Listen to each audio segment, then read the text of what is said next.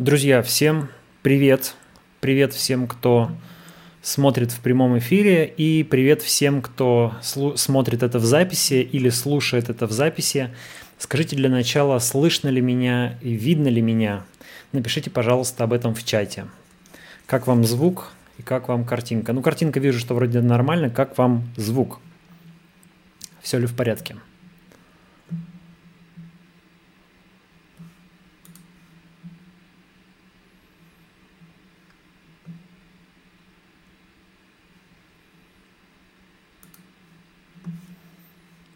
Так, друзья, мне пишут, что текущий битрейт потока ниже рекомендованного. Ага, слышно и видно. Хорошо, будем надеяться, что будет работать нормально, хотя пишут, что битрейт потока ниже рекомендованного, причем так прилично ниже. Буду надеяться, что без задержек, если будут трудности, скажите, пожалуйста, попробуем что-нибудь поднастраивать. А, сказал по поводу тех, кто смотрит в записи и слушает в записи, потому что решил выкладывать аудиозаписи этих стримов э, в качестве подкаста. Еще у меня же есть анонимный подкаст Дмитрия Колезева, точнее был, который я перестал обновлять какое-то время назад, но, собственно, как раз тогда, когда начал активно заниматься YouTube-каналом, ну или точнее чуть раньше. И, ну, а подкасты существуют, там есть даже какое-то количество подписчиков, есть аккаунты везде. Я подумал, что буду выкладывать туда аудиодорожки стримов, ну, чтобы добро не пропадало. Посмотрим, как это будет там слушаться. Поэтому, если вы вдруг слушаете это в качестве подкаста, то вам отдельный привет. Подкаст можно слушать э, в iTunes, в, на Яндекс Музыке, Google подкастах, в общем, практически где угодно.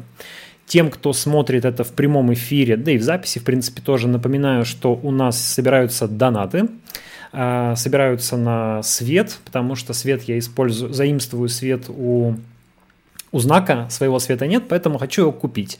Свет стоит 15 тысяч рублей. В прошлый раз э, собрали примерно 30%. Э, продолжаем собирать. Ссылочка на донаты есть в описании стрима. Э, жду ваших комментариев, как всегда, в, в чатике. Да? У нас есть несколько основных тем. Пойдем по ним и будем еще разговаривать по поводу ваших Э, реплик и комментариев. Да, пишите, что видео мыльное, но будем надеяться, что как-то интернет получше заработает. Не знаю, с чем это связано. Может быть, нужно было там что-нибудь перезагрузить перед началом, да, но пока попробуем так поработать. Давайте начнем с коронавируса в регионах, с тем, что происходит. Ну, как вы знаете, у нас Москва прошла, вроде бы сильно уже давно прошла пик – и там достаточно оптимистичные цифры по заболеваемости, но если смотреть на статистику по регионам, то ничего не закончилось.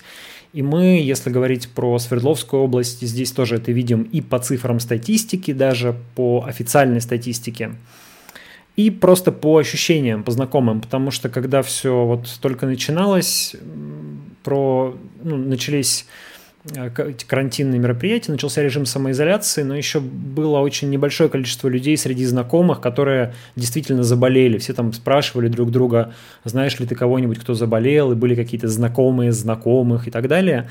Теперь, э, ну, по моим наблюдениям, практически у каждого уже в круге общения появился какой-нибудь один человек или даже несколько людей, которые уже заболели коронавирусом или переболели коронавирусом.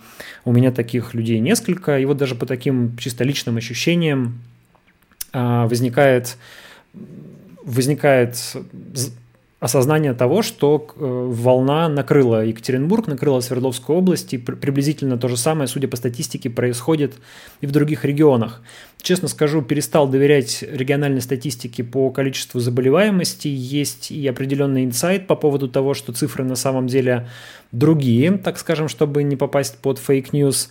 А, и про fake news сегодня еще поговорим. Ну и а, есть всякие э, сюжет, отдельные такие сюжеты, которые возникают, которые заставляют несколько сомневаться в этих цифрах. Ну, там, во-первых, э, началось в Свердловской области местами такое рисование по линеечке. Вот помните то, что было там в Краснодаре, в других регионах, когда в потолок упирается какая-то цифра и э, там около какого-то порога пляшет, что выглядит явно подозрительно. Вот в Свердловской области на протяжении нескольких дней в основном вокруг 250 а, количество заболевших в день, да, но там был пик э, там в 300 с чем-то, э, ну, то есть как бы иногда вроде бы статистика начинает выглядеть более реалистично, иногда менее реалистично, но не внушает, если честно, доверие. Плюс большое количество сюжетов и рассказов про переполненность екатеринбургских больниц. Кажется, две недели назад или неделю, точно не вспомню, знак писал о том, что в Екатер... со ссылкой на источник писал о том, что в Екатеринбурге осталось 5% э, коек свободных. Э, в, в цифрах, в абсолютных цифрах это было 119 коек.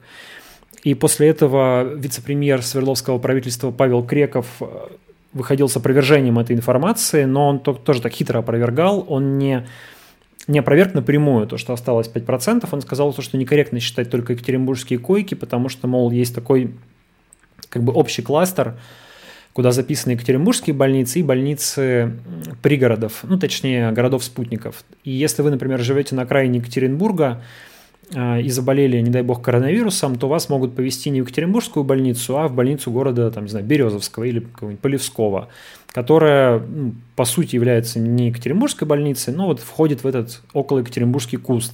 И они как-то считают, типа, Екатеринбург вот всеми этими больницами сразу. Если все эти больницы сразу считать, то там картинка немножко получше. Но насколько получше, тоже э, не очень понятно.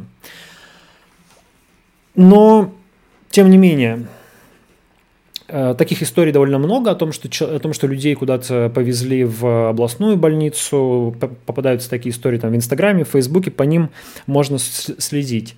Из знакомых, которые э, попали, загремели с коронавирусом в больницу, вот Ройзман спрашивает Дина Антонова, э, как Ройзман, не знаю, с ним последний раз списывался на той неделе, вроде писал, что все нормально, вы, может быть, видели, кто следит, он выкладывал там пост в Инстаграм такой оптимистичный, с красивой фотографией, что с ним все хорошо, кормят хорошо, лечат хорошо и так далее. Но, опять же, Ройзман вот пример человека, который отнесся недостаточно серьезно к своему заболеванию, то есть почувствовал себя плохо и думал, что справится сам, потом там типа сдал тест, тест был положительный, все равно сидел, написал, что изолировался в библиотеке, и вообще по общению с ним у меня складывалось впечатление, что он как бы немножко отрицает коронавирус не как явление, а как э, коронавирус в себе, коронавирус в себе. Ой, я сейчас звук отключу, только чтобы у нас здесь донаты не приходили и вам не мешали.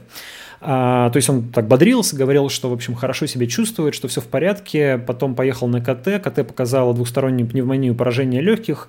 Госпитализировали, положили в сороковую больницу. Вроде бы тоже пример того, что, значит, места в, регион, в городских больницах есть но подозреваю, что положили не то чтобы по блату, но как бы как известного человека, там публичного, популярного и так далее, положили в хорошую больницу, там в хорошую палату и так далее. Думаю, что у среднестатистического екатеринбуржца все-таки э, есть такой меньше шансов э, вот так госпитализироваться сейчас в сороковую больницу, поэтому если вы э, живете в Екатеринбурге и вам не хочется лежать где-нибудь в Полевском, то, пожалуйста, берегите себя и аккуратнее относитесь к своему здоровью. А, еще один маркер того, что в регионах идет э, волна. У нас в заголовке стрима написано вторая волна, но по сути не вторая, конечно, первая продолжается. Как говорится, зачем нужна вторая, если можно продлить первую. А, это отмена парадов, которая 10 крупных городов уже в России объявили о том, что не будут проводить парады 24 июня.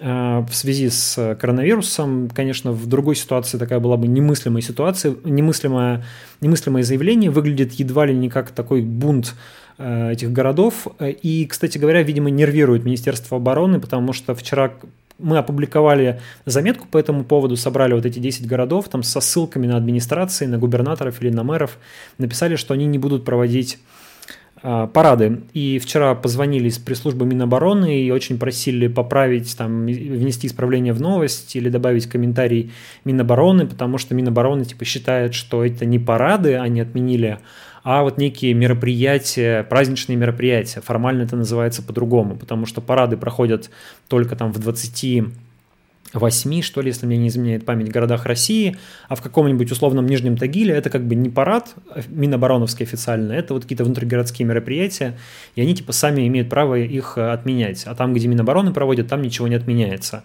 Поэтому в Екатеринбурге, например, как я понимаю, нечего даже надеяться на то, что парад отменят, потому что тут решает Министерство обороны, это город, столица Центрального военного округа, и параду быть. Но то, что другие регионы их парады отменяют, говорит о том, что ситуация с коронавирусом там тяжелая. А, ну вот, но тем не менее власти стремятся открываться, явно гонят ситуацию к открытию, и тут много факторов, естественно, политический, и социальный, но фактор поправок, видимо, решающий. Действительно а, стараются и явку поднять, чтобы люди не боялись идти голосовать 1 июля, ну и вообще создать более такую как бы комфортную, спокойную атмосферу, чтобы а, людям легче голосовалось и лучше поддерживали поправки. Все это довольно цинично, опасно и неприятно, что так происходит, но вот, к сожалению, к сожалению, вынуждены жить в такой ситуации. При этом писать про это довольно трудно. Вот мы как раз на прошлой неделе а, на планерке в знаке обсуждали о том, как это все освещать, и ну, понимаем, что вот есть внутренняя информация, есть ощущение, сознание того, что а, мест в больницах в Екатеринбурге не хватает, и ситуация хуже, чем об этом говорят власти, и нужно до людей доносить эту информацию, потому, ну, чтобы они не расслаблялись, чтобы они э, соблюдали правила там, изоляции, дистанцирования и так далее. Но как писать об этом, не очень понятно. Официальной информации, официальные, официальные цифры довольно низкие. Э, врачи не хотят разговаривать, э, не хотят давать интервью, э, с, называя свои фамилии и имена. И даже анонимно не очень-то хотят разговаривать по разным причинам. Кто-то из них уже слышал про примеры коллег, как давали какую-то информацию и получали по меньшей мере проблемы с начальством, а может быть и э, статью, там, административку, не дай бог, уголовку за fake news. Во-вторых, э, ну, держатся, конечно, за места, не хотят э, конфликтов, э, тем более вроде бы Э, хорошие, хорошие выплаты обещают врачам. Э, все понимают, что эти выплаты могут там, зависеть от мнения начальства, и главный врач может сделать так, что ты получишь эти выплаты в полной мере, не получишь выплаты в полной мере. В общем, лучше работать и не особо не распространяться по, по поводу того, что происходит. Но и третий фактор – это то, что врачи наши Сейчас уже кроме шуток и без всякой иронии, они как, ну, как вообще русские люди, они очень такие терпеливые.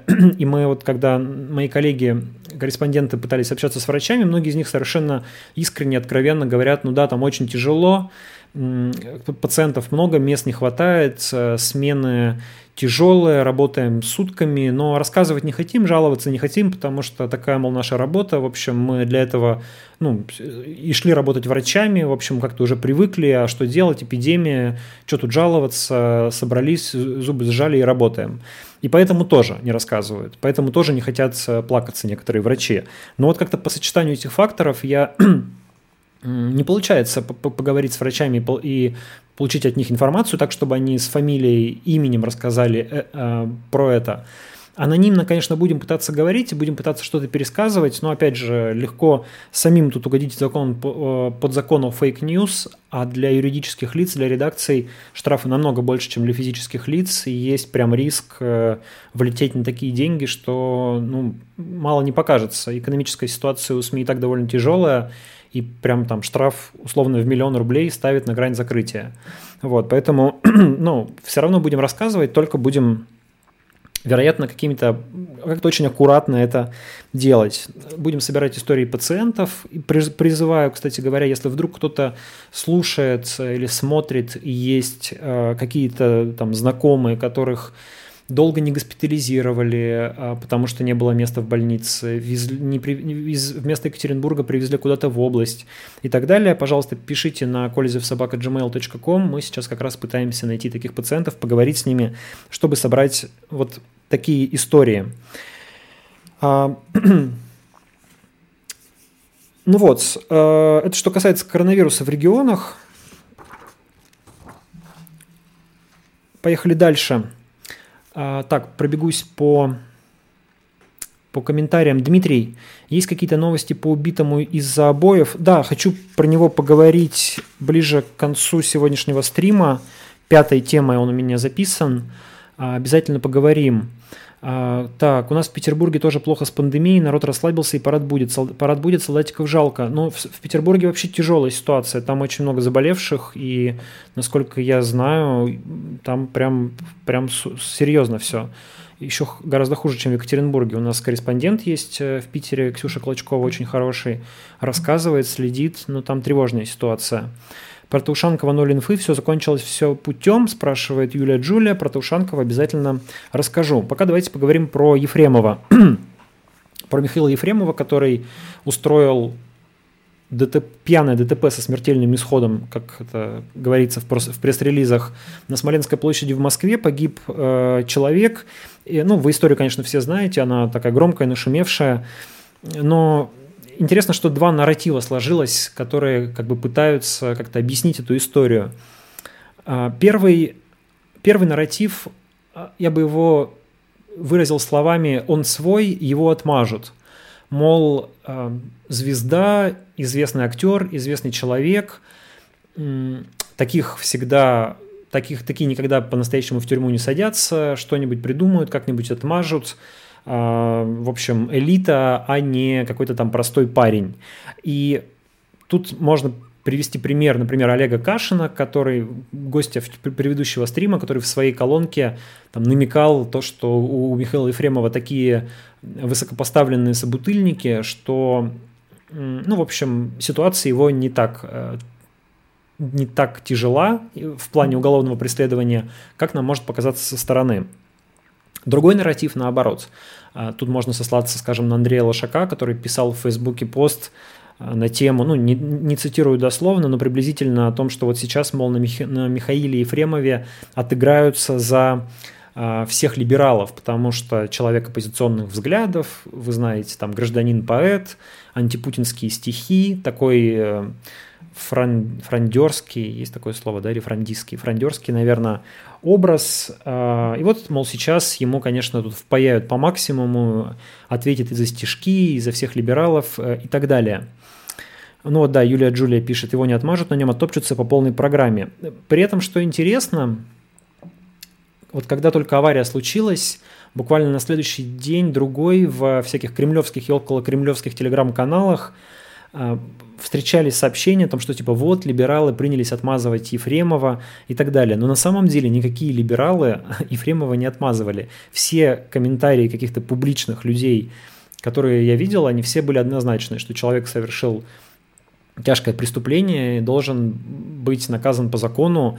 И попадались какие-то там скриншоты, ну, там, типа, людей, которые говорили, типа, из серии, что а, во всем виновата там атмосфера ненависти или что-нибудь такое, ну, такие довольно очевидные, как бы, даже не либеральные, такие демшизовые глупости, но э, это были какие-то прям совсем странные скриншоты неизвестных мне лично людей, и такое складывалось ощущение, что очень хочется там, консерваторам и лоялистским комментаторам а, потроллить либералов за то, что они отмазывают Ефремова, но почему-то никто из либералов Ефремова отмазывать не стал, и все как раз говорили, что типа закон один для всех, должен отвечать. И неожиданным образом либерал, а, а как бы отмазывать Ефремова, ну, не, хорошо, не отмазывать, плохое слово, да, защищать Ефремова стал как раз человек а, совсем не либеральных взглядов, пресс-секретарь а, Роснефти Михаил Леонтьев, как говорят, собутыльник а, Михаила Ефремова, тоже большой, насколько известно, любитель алкоголя, который вот буквально за несколько там, часов до нашего стрима выступил э, с речью на тему, кажется, в эфире Вести ФМ, на тему, что вы вцепились там в Ефремова. Э, сейчас давайте, наверное, даже найду, процитирую. Э, Мишка гениальный актер. Что такое дар актера? Это же, это же нам дар. Что мы делаем? Я не понимаю. Ужасная гибель очень хорошего человека Сергея Захарова. Царство ему небесное.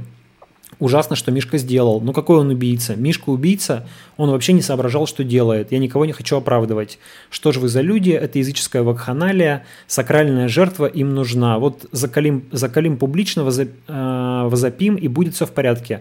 Всем плевать на Мишку, на Захарова плевать. Никому они не нужны все свои проблемы решают. Это картина массового мародерства. Что вы делаете, уроды?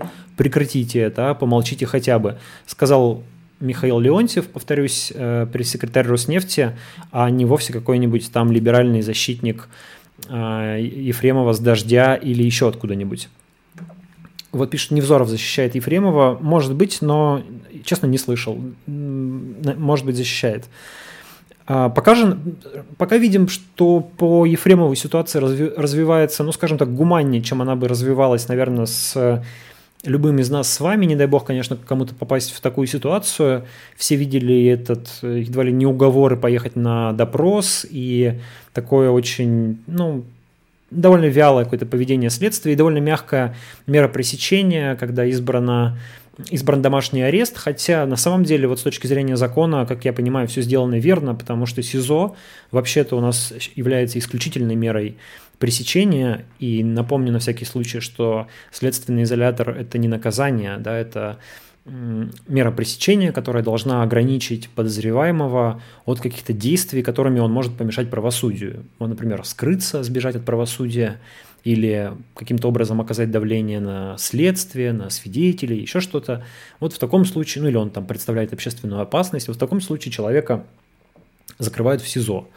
А в данном случае домашний арест вполне, на мой взгляд, нормальная мера. Другой вопрос, что она должна применяться не только к, к любимому артисту Михаилу Ефремову, но и ко всем другим людям, которым а, которым по закону СИЗО не полагается. У нас же СИЗО, как вы знаете, часто наоборот такая мера по умолчанию – то есть э, по, по дефолту.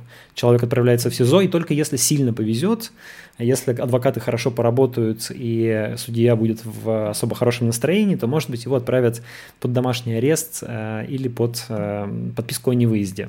Но в последнее время, правда, ситуация стала меняться, правда, несколько у нас гуманизируется правосудие, больше людей стали отправлять под домашний арест, э, больше под подписку, меньше в СИЗО. Но вот Михаилу Ефремову повезло оказаться среди этих людей – грозит от 5 до 12 лет.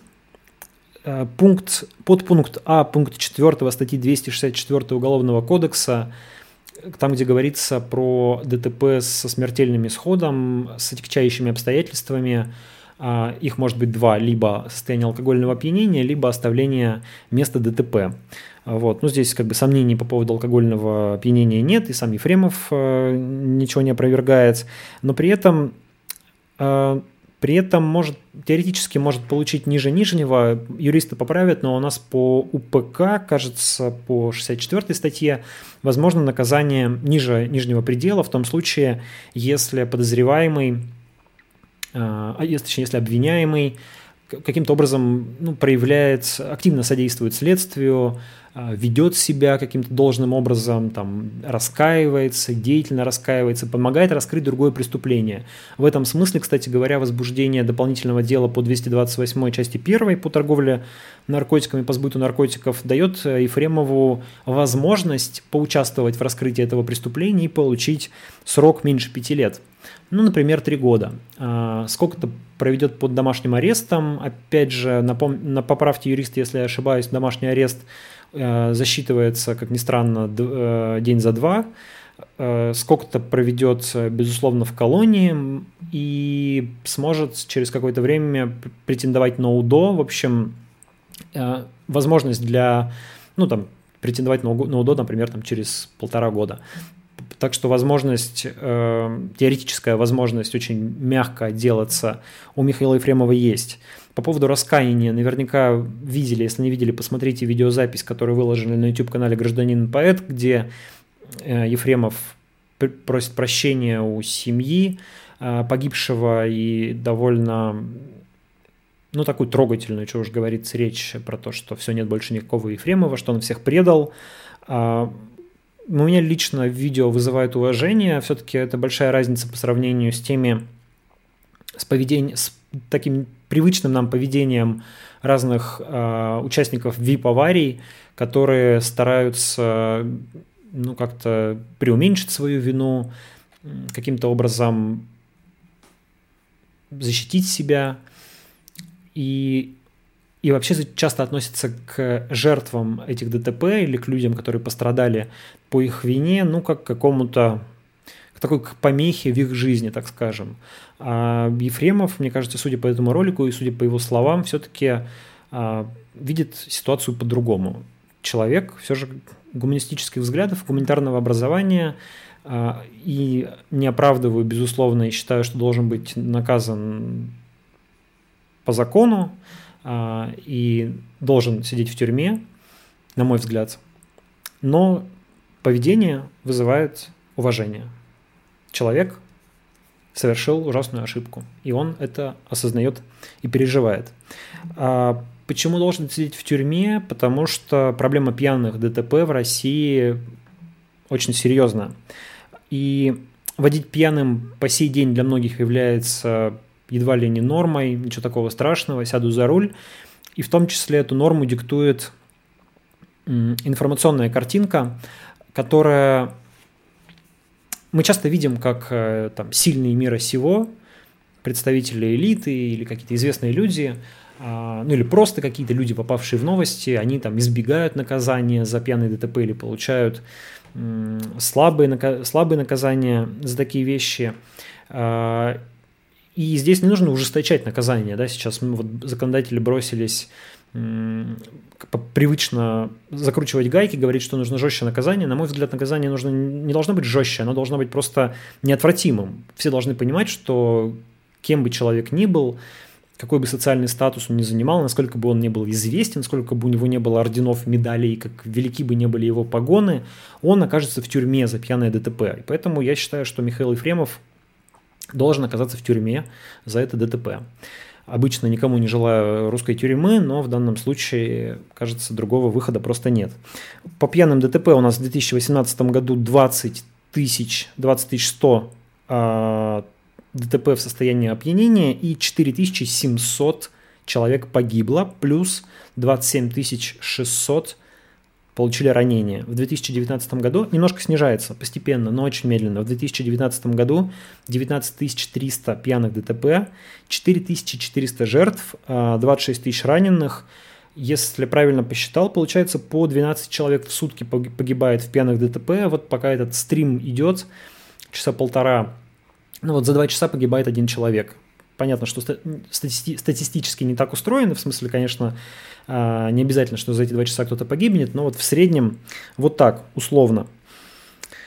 А, ну и если есть какой-то, может быть, хоть какой-то позитивный вывод из этой истории, их два, собственно, наверное, да, это хорошо, что все-таки поднимается тема пьяной езды, и многие люди высказ... высказались на тему того, что нельзя ездить пьяным. Вроде бы очевидная мысль, да, но правда, до некоторых, некоторые не в курсе. А, ну и второе, что вот как-то все-таки задумались о том, чтобы поставить разделительные какие-то барьеры на этом месте, на Смоленской площади, да и на других московских магистралях. Э, в Москве, как вы знаете, огромное количество таких многополосных э, дорог, где автомобили несутся навстречу друг другу с огромной скоростью, и там очень бы не помешали, ну, например, а, какой-то разделитель там с деревьями, с кустами и так далее. И вот если бы такой разделитель был, ничего бы страшного не случилось.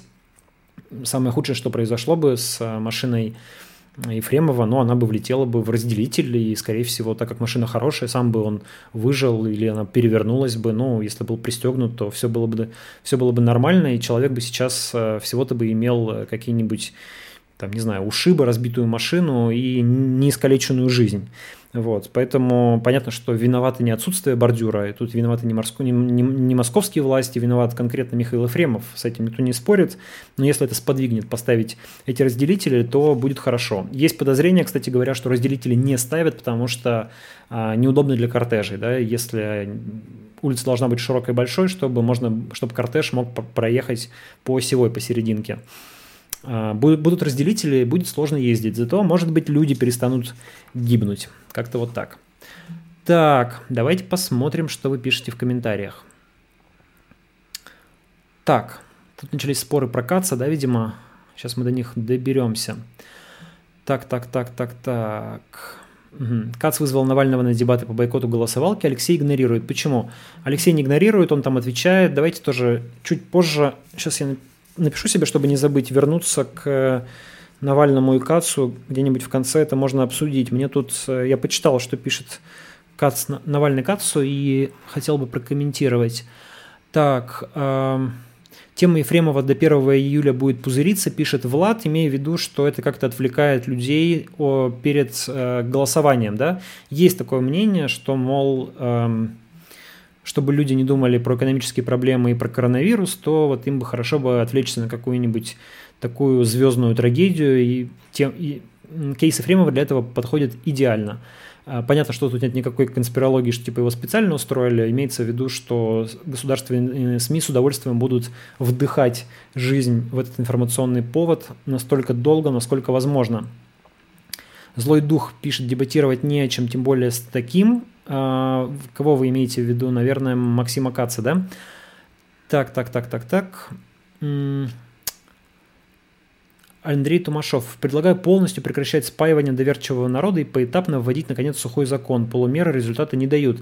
А, Андрей, мне кажется, что сухой закон всегда дает плохой результат. А, он не помогает бороться с алкоголизмом, он помогает э, расцветает черный рынок алкоголя, начинаются отравления суррогатами, люди меньше не пьют, а просто начинают пить гадость. Такой человек, как там условно Михаил Ефремов, э, тоже бы нашел, где выпить. Тем более, что, как мы знаем, теперь он, кажется, нашел, где выпить в баре, который должен был быть закрыт по закону. Но я э, тут неожиданно поддержу для себя одну меру, точнее, не неожиданно, я на самом деле давно про это говорю, поддержу одну меру, которую предлагают э, борцы с э, алкоголизмом. Они предлагают как-то пересмотреть отношение к тому, как демонстрируется алкоголь в произведениях искусства, в книгах, фильмах, это не значит, что нужно взять и запретить э, все кино или все книжки, где люди употребляют алкоголь. Не дай бог, нет, конечно. Но вот, например, там, не знаю, в новом кино, мы знаем, да, стараются поменьше показывать сцену курения.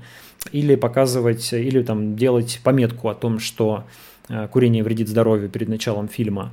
И как-то отношение к курению все-таки в обществе постепенно меняется, правда, да. Ну, люди молодые уже сегодня не считают, что это круто курить. Очень много молодежи не курит. В, моем, в моей молодости, когда мы были школьниками, курило там, не знаю, две трети, мне кажется. Я тоже курил э, за школой у киоска. А сейчас вроде бы меньше курят. Ну, правда, да, стали курить всякие эти джулсы, Э, айкосы, вот, э, другая проблема. Но я, я возвращаясь к алкоголю, я думаю, что ну, на многие вещи мир пересматривает свое, свой взгляд, там, не знаю, на расовые проблемы, как мы сейчас знаем, на гендерные проблемы. Мне кажется, что пора бы задуматься о том, что и на отношение к алкоголю, можно переменить отношение, по крайней мере, в массовой культуре. Это я сам просто не пьющий человек э, несколько лет уже, и я для себя пришел к, к мысли, что алкоголь – вещь совершенно ненормальная. И то, что массовая культура ее нормализует, как бы нормализирует, показывает нам, как это вообще нормально пить, там, типа, отмечать праздники алкоголем, заливать горе алкоголем, выпивать бокальчик вина или стаканчик пива после работы, это на самом деле все какой-то большой большой обман. Нифига это ненормально. Это очень даже это вредно, довольно дико, на мой взгляд, э, отравлять себя каждый день по разным поводам, ну или хотя бы через день. Вот. И мне кажется, что как-то миру пора чуть-чуть в эту сторону подумать. Так. ага. Так, там продолжаются обсуждения Каца и обсуждения Каца и Навального. Я пока это не буду комментировать, потому что потом чуть-чуть просто скажу про Каца и Навального. Отношение к курению реально меняется, пишет Сео Тео. Сейчас, когда видишь фильм, где курят дома или в институте, в коридоре, то выглядит это странно. Да, в фильмах там 70-х годов в аэропортах э, курят, или в больницах иногда курят, или в самолетах. Бухают от, плохой, бухают от плохой жизни, пишет Тайрус, а пьют во всем мире не меньше, чем у нас. Сто процентов. Я не говорю, что у нас э, потребление алкоголя снижается все последние годы. Это очень позитивная тенденция на самом деле. Пьют везде. Я говорю вообще про мировую ситуацию, не только про российскую. Так, а... скажите про Латынину. Ее вынуждают не возвращаться в страну. Но она, насколько я знаю, достаточно давно уже не живет в России, по-моему, да, живет там где-то на Кипре, если я правильно помню. А, про Латынину, да, но это еще какой-то совершенно дикий тоже при, пример, дикий пример э, применения закона фейк news, если правильно э, помню и правильно знаю, преследует буквально за то, что она читала отзывы врачей о том, что им не хватает средств индивидуальной защиты и так далее. И тут даже ну, никакой логики уже не поддается. То есть, если я понимаю хотя бы, когда по закону о fake news наказывают людей, которые говорят, что там цифры заболевших намного больше, чем официальные цифры. Ну, это так делать нельзя, но здесь есть хоть какая-то логика, типа это может, там, не знаю, раздуть панику, поэтому нужно это пресекать. Тут есть у государства как, как, какое- какое-то объяснение. В чем проблема э, сказать о том, что врачей не хватает средств индивидуальной защиты, даже если неправда, даже если неправда. В чем общественная опасность? В чем угроза для общества? Какая-то дикость? Вот. В общем, Юлии Латыниной понимаю все противоречивые к ней отношения, сам иногда иронизирую над ее выступлениями, при этом талантливый э, журналист умеет интересно, талантливый публицист, так скажем, умеет интересно рассказывать. Заслушаешься. И желаю ей, э, надеюсь, что проблемы с законом у нее будут не столь серьезными, чтобы она не могла возвращаться в Россию.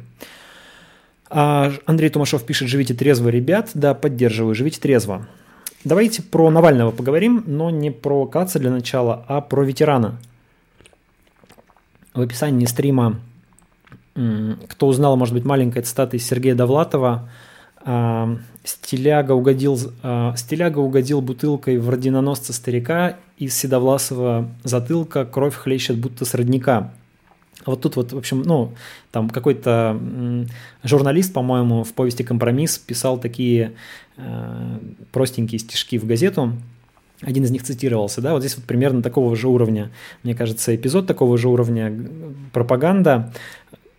Расскажу предысторию очень коротко, все наверняка знают, но тем не менее, 2 июня э, Rush Today релизит ролик, где известные люди зачитывают преамбулу действующей Конституции. Кстати говоря, если кто не понял, это не та конституция, которая, не те поправки, которые собираются принять, это преамбула действующей конституции, вот э,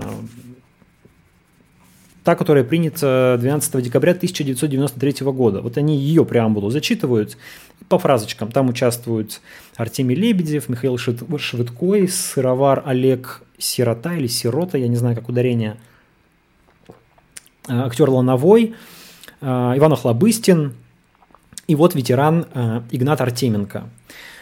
38 тысяч дизлайков получает видео Rush Today, э, там примерно на, по-моему, 2000 лайков или что-то такое. И Навальный делает пост в телеграм-канале. О, вот они, голубчики, надо сказать, что пока команда Халуев выглядит слабовато. Посмотрите на них, это позор страны, люди без совести. Где-то неделя проходит спокойно, и через неделю внук ветерана, почему-то его называют студентом в некоторых СМИ, Игорь Колесников, хотя он никакой не студент, а какой-то вообще московский предприниматель, довольно успешный, судя по имеющейся у меня информации и по картинкам у него ВКонтакте, например, где он там в каких-то кабриолетах фотографируется, в каких-то там богатых интерьерах. А, ну, не суть. В общем, он публикует пост ВКонтакте о том, что вот мы, мол, скрывали новость о том, что Навальный его оскорбил от дедушки, но он узнал, на нервной почве слег. Прилагаются к этому фотографии такие, ну, сделанные почти профессионально, я бы сказал, да, или полупрофессионально, как врач приходит к дедушке, как он его там меряет ему давление, что-то еще. Выкладывается довольно стыдное видео, где э, внук, присев у кровати деда, говорит, что мы не дадим тебе в обиду, будем защищать твою честь и так далее. Ну и там и сам ветеран выступает и говорит о том, что такие, как Навальный, а, Навальный оскорбил всех ветеранов, такие, как он, должен сидеть в тюрьме. История, конечно, совершенно отвратительная. Не, не, не со стороны а, Навального отвратительная, как это пытаются сейчас показать, а со стороны, а, собственно, тех, кто юзает этого ветерана, использует его для того, чтобы, в общем, в очередной раз как-то опорочить Навального. При этом получается довольно хреново. То есть со стороны Навального, ну, я бы сказал, допущена неаккуратность. А, наверное, нужно было поступить немного по-другому, как-то выразить, выразиться точнее, как-то Понятно, что он имел в виду в первую очередь там, того же Швыдкова, того же Хлобыстина, а, того же Лебедева и так далее, да, но задел ветерана. Это, на мой взгляд, некоторая ошибка, которую можно было бы, в принципе, исправить. А, но это ошибка человека, который высказывается публично. То, что делается в ответ на эту ошибку, гораздо, мне кажется, в сто крат отвратительнее. Почему отвратительно? Потому что, естественно, никакое это не искреннее возмущение ветерана. Точнее, у ветерана это может и искреннее возмущение, но ветерану там 93 года, сильно пожилой человек, а, заправляет всей ситуацией, насколько мы видим, его внук. И тут у меня даже есть некоторый инсайт, потому что с этим внуком нашлись случайно какие-то общие знакомые, которые там рассказывали, что, в общем, как бы да, долго, ну не долго, там, получается, неделю обсуждалась с внуком эта история с э, Навальным. Внук, типа, все понимает, что используют, но согласился на предложение, там записывали видеообращение, а, вроде бы, опять же, не буду утверждать, но по моей информации, раз Today помогают с адвокатом, чтобы подавать э, в суд на Навального. Думаю, что какой-нибудь Илья Ремеслов вполне может быть адвокатом или еще кто-нибудь. Возможно, будет иск, э, потому что, ну, наверное, появится ли иск, зависит от того, как сейчас общество реагирует на эту ситуацию. Реагирует пока довольно иронически. Никто искренне не бежит говорить, что ой, Навальный там негодяй, оскорбил ветерана, это делают в основном просто вот какие-то СМИ, которым спустили сверху разнарядку. Это довольно очевидно, ну вот просто погуглите там, не знаю, Навальный оскорбил ветерана, и посмотрите на список СМИ, которые совершенно одинаково и однобоко про это пишут. Там, судя по всему, есть какая-то разнарядка, что обязательно какой-нибудь региональный совет ветеранов должен высказаться и сказать, что да, Навальный негодяй, такие как он, значит, оскорбляют ветеранов в год 75-летия Победы. И это все вот, э, если сейчас загуглить эту фразу, можно, на мой взгляд, получить список СМИ, которые так или иначе получают какие-то, работают по темникам, получают вводные от власти. А, ну, это настоящая политическая эксплуатация э, стариков, и этого ветерана в первую очередь, и э, прочих ветеранов. Ветеранов осталось очень мало, сейчас они, ну, к сожалению, постепенно уходят из жизни, и государство теперь начинает говорить от их лица. А, скоро, наверное, когда-нибудь через несколько лет ветеранов не останется вовсе, и государство сможет уже совсем без оглядки на них э, говорить, что там, не знаю, такие как Навальный или там какой-нибудь Кац или еще кто-нибудь, э, значит, пляшут на могилах э, героев. А, Все это, конечно, не так, исключительно политтехнологическая история, циничная, некрасивая. Но ладно, Rush Today, люди на работе, ладно, там политтехнологи какие-нибудь кремлевские, которые этим занимаются, у них работа такая ужасная. А вот внук э, зачем этим занимается, монетизирует, э, ну не знаю, или там что-то получает, суть по всей видимости, от э, этой ситуации, ну прям некрасивое поведение, фу-фу-фу, и не хочется вообще думать, что такие люди существуют. Теперь еще требуют что, чтобы СК как-нибудь возбудился и что-нибудь э, что завел, но мне кажется, что не выгорит, потому что вот как я не крутил, не вертел в голове эту ситуацию, никакого состава преступления там не вижу. Ну, разве что какой-нибудь, ну, ну, по оскорблению можно попробовать, не знаю, по клевете, сомневаюсь. Вот, ну, в общем, такая довольно стыдная э, история пару комментариев прочитаю. Ветеран провокация простенькая, такая примитивная хрень, но для зрителей раз что да и сойдет. Внук не смог отказаться от предложения, пишет Юлия Джулия. Евгений Кузнецов, участвуешь в зашкваре, чего обижаться, да еще и приравнивать себя ко всем ветеранам. Кстати, да, ну вот это, про ветеранов, кстати говоря, не хочу, опять же, быть как государство, которое говорит от лица ветеранов, но вспоминая, есть ровно один ветеран, с которым я общался. Это моя бабушка. Она житель блокадного Ленинграда была. Тоже умерла, когда ей было там за 90 несколько лет назад. Вот человек, который был очень оппозиционно настроен по отношению к любой власти, что интересно. Она была убежденной такой антисталинисткой. Ну, она 19 -го года рождения, то есть она прошла коллективизацию, она прошла там блокаду, она прошла э, все, весь сталинский период, понятно, все это прожила. И была убежденной антикоммунисткой, говорила, что вообще нет хуже для беды, чем... Э, нет, нет больше беды для России, чем коммунистическая партия проклинала Сталина, проклинала ну, у него там семья пострадала от, как называется, там, продразверстка, коллективизация, да, вот все эти вещи, когда там в деревнях за спрятанный какой-нибудь мешок крупы могли сослать в лагерь. В общем, ну и, в принципе, к действующей власти тоже была настроена как бы так довольно скептически. Поэтому как-то сейчас так представляется иногда, что ветераны, они такие все обязательно за власть и за Путина, а вот вовсе нет. По своей бабушке знаю, что совсем, совсем не так. А, еще один такой соседний сюжет – это про иск Rush Today к Навальному, Соболь и к учредителю знаком Оксане Пановой.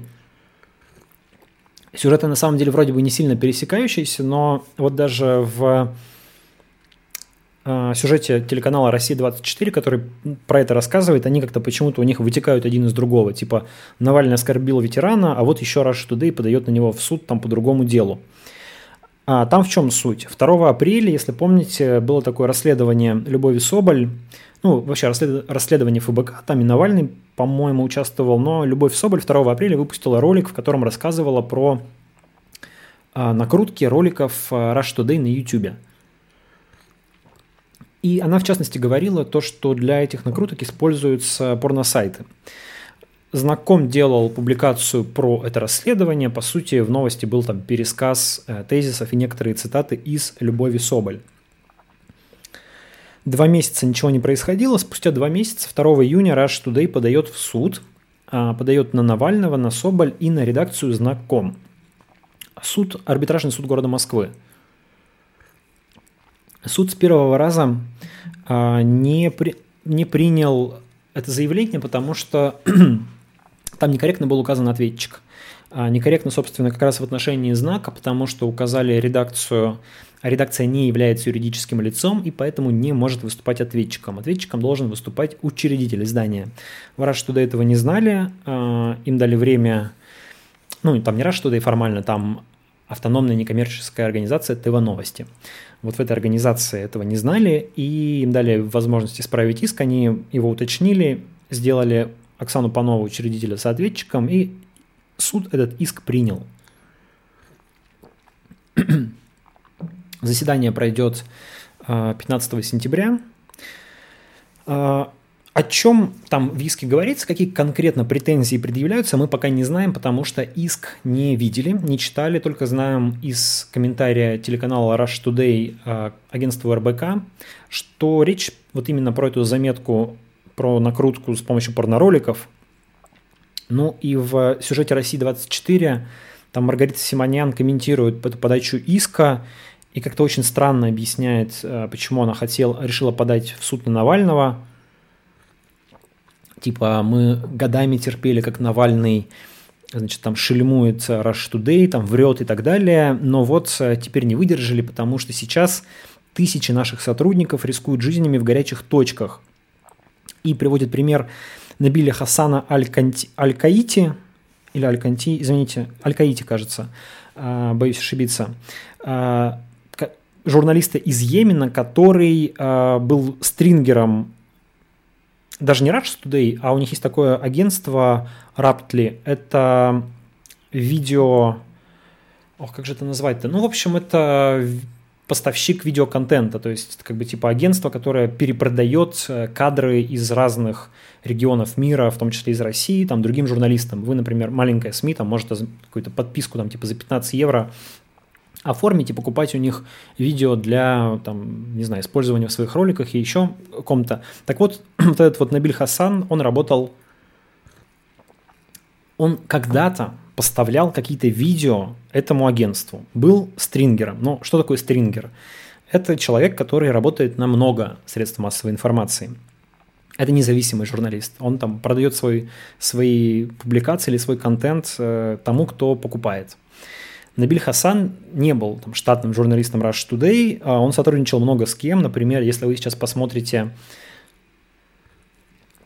публикации западных СМИ, а, там в том числе ЮНЕСКО, не только западных СМИ, там и официальных чиновников, которые высказывались по поводу его убийства, убийство действительно трагическое, а, то его, например, называют там стрингером АФП, Agency France Press. То есть они как бы не воспринимают его как стрингера Rush Today. ну и вообще человек сотрудничал много с кем, кажется, с France Press сотрудничал больше всего. А, с, с точки зрения Маргариты Симонян там утверждает, что убили там типа корреспондента Rush Today, как это звучит в некоторых а, СМИ теперь, а, это некорректно, это неправда, и уж совсем странно объяснять этим убийством решение подать иск к Навальному и знаком. А, причем здесь знаком, собственно, тоже не очень понятно, потому что ну, нас привлекают как соответчиков типа по автоматически, да, то есть мы в СМИ распространили информацию, которая, которую публиковала Соболь, поэтому должны тоже нести за это ответственность по закону о СМИ. Вместе с тем, в законе о СМИ есть э, статья, где говорится, когда журналист не несет ответственности за свои публикации. В том числе он несет, не несет ответственности за публикации, а, за материалы, которые распространены а, представителями общественных организаций или какими-то там официальными сайтами общественных организаций, какими-то ресурсами информационными. Вот, э, собственно, я думаю, что я не знаю стратегию, на самом деле, наших юристов, пока еще мы с ними это даже не обсуждали, но у меня вообще есть сомнение, что здесь знаком может привлекаться в качестве надлежащего ответчика, потому что он цитирует, э, ну, собственно, представителя общественной организации Фонд борьбы с коррупцией, официально зарегистрированный, которая провели расследование, мы эту информацию об этом расследовании донесли до своих читателей. А, в чем здесь ответственность журналиста, мне сказать сложно. Почему именно к знаку подали, а, был подан этот иск, а не каким-нибудь другим СМИ, которые тоже цитировали эту публикацию, мне сказать сложно. Ну, во-первых, честно говоря, конечно, уже не так много СМИ цитируют, э, да, не так много СМИ цитируют расследование ФБК и Навального, не потому что расследования плохие, расследования хорошие, а потому что Э, ну, многие СМИ зависят от власти и там от каких-нибудь госконтрактов настолько, что не могут себе позволить цитировать Навального. А те немногие, кто могут еще позволить, вот, может быть, э, это, этот иск должен их научить тому, что не нужно, друзья, цитировать Навального, э, это может для вас плохо кончиться. Навальный пускай там сам что-нибудь в своих каналах распространяет, а вы, пожалуйста, на него не ссылайтесь. Но не, посмотрим, в общем, что будет в суде. Мы настроены, наши юристы настроены азартно, бодро, хорошо посудиться. То, что юристы Rush Today даже не, могли, не смогли с первого раза корректно сформулировать ответчиков в виске, наводит нас э, на мысли о том, что у нас есть неплохие шансы э, выиграть в суде. Ну и, естественно, тогда взыскать с Rush Today судебные издержки. Опять же, э, не знаю, какие там требования виски, требуют ли они какую-то компенсацию или какое-нибудь опровержение, или что они там вообще требуют, потому что иска мы пока не видели. А, он к нам не приходил ни в каком виде, ни в бумажном, ни в электронном, и пока что в картотеке суда еще не опубликован. Когда увидим, будет что прокомментировать. А, ну, говорить про это надо, писать про это надо, потому что Rush Today, точнее вот это вот оно ТВ новости, получатель гигантской бюджетной субсидии 22 или 24, не помню сейчас точно, миллиарда рублей в год, деньги налогоплательщиков, на которые делается вот та самая российская пропаганда, и в том числе, которая, как рассказала нам Любовь Соболь, накручивается разными сомнительными методами. Безусловно, российская аудитория заслуживает того, чтобы знать эту информацию, поэтому писать об этом надо. Так, а, поехали посмотрим ваши комментарии. Так, просто погуглите Артеменко Игнат. Про деда ничего нет, только забито продажными помойками СМИ. Про деда, про деда гуглится на сайтах, а, где есть информация про участников войны. По-моему, в 1945 году он присоединился к действующей армии, но до этого, по его собственным словам, если я правильно понимаю, был партизаном. Вот то, о чем Кашин говорил, я не помню, то ли в стриме, то ли мы с ним до этого говорили о том, что действующие ветераны это сейчас, э, ну, практически, все это именно партизаны, потому что возраст уже такой вот, что только те, кто там мальчишками в 14-15 лет партизанил, то они пока еще живы, а те, кто, те, кому там в 40, даже пятом, там, не знаю, году было 20 лет, но можно посчитать, сколько им, к сожалению, уже немногие остались.